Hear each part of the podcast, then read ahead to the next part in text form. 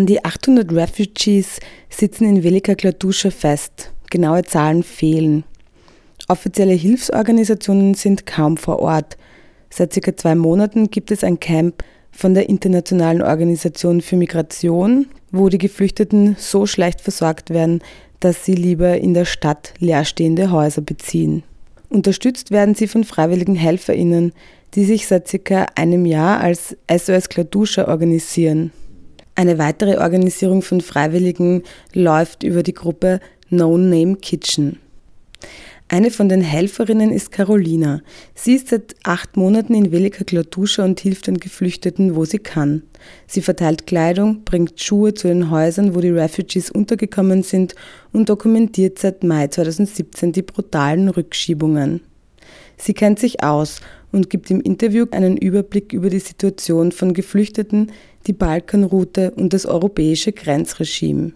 So I came firstly to Klatusha eight months ago. So I was actually firstly um, like wanted to stay in Serbia in the northern borders in a squats. But when I got there, I found out that there was no one anymore because since January everyone started moving um, to Bosnia because of increasing pushbacks from Hungary to Serbia and from Croatia to Serbia. So basically, like simply people were stuck in Serbia for too long, for almost two years, some of them. So they decided to use the new alternative way, like people coming uh, across across the Balkan route. So people who are coming mainly from from Syria, from Middle Eastern countries, from South Asia, uh, and all these people were like crossing through Turkey um, to Serbia, and the Serbia was their final departure to Europe.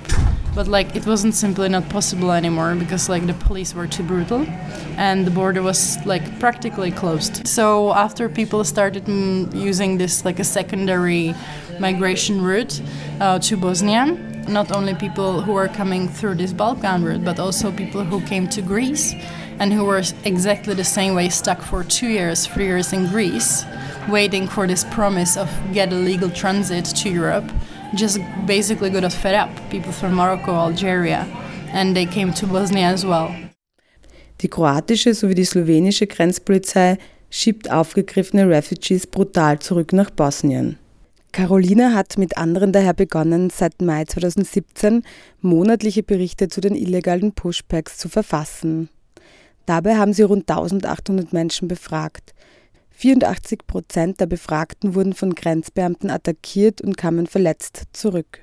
The process of these like attacks, like since I was following it in the beginning, got like super systematized, structuralized, more organized. When in the beginning people were describing, okay, we tried to cross the border. At some point in Croatia, we were stopped by police in the blue uniforms.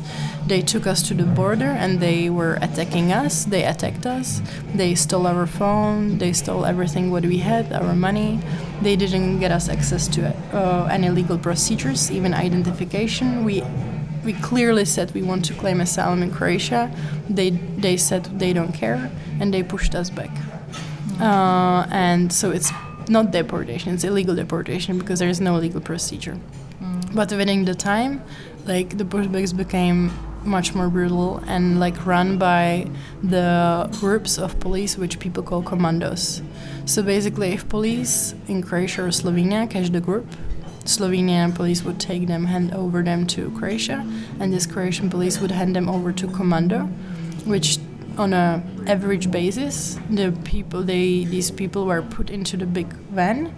They were driven. They either were like firstly open the door, spray the irritant spray inside, closed sometimes even 20 people into one boot of the car, and we're driving with them to the border in a very like way that they were stopping, braking, driving fast. Everyone was vomiting. There was no lack of oxygen.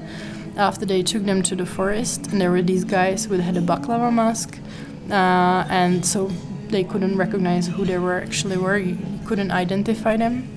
They had a black clothes, and they were beating like people either by one by one. Um, and sometimes like people were describing that. Uh, you know, people were coming with broken bones, like with uh, open wounds.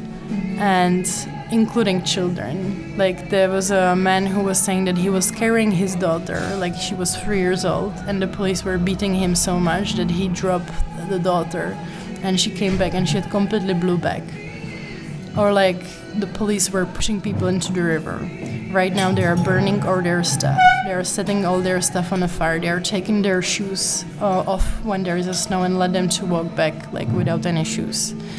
And um, other cases where the, the police would take people to the forest. Like all these pushbacks are happening at like three in the morning, four in the morning, like in very remote border areas and like it's not the one person who claims this. It's literally hundreds of people who live here right now and experience this on a daily basis repeatedly some of them 30 times. Mm. and um, some of the guys were also telling us they took them to the forest pointed their torch into their eyes that the people got blind and after they told them run and while they were running they the police made a roast and they were beating them and beating them and beating them and like the people the injuries they were showing us they said like the police stopped beating us after when they were completely tired like when the guy like couldn't breathe so they were beating him for several minutes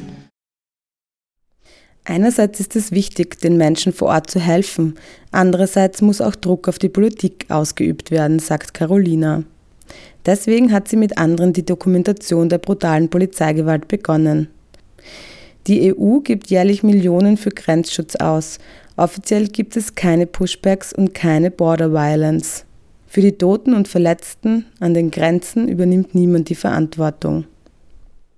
Basically, people are pushed to uh, irregularly cross the border in very risky terrains, and many of them died. And no one takes responsibility for that. Many deaths are undetected. Like for example, there were people who were coming pushback and they were saying there was a man with us who died, who drowned in the river.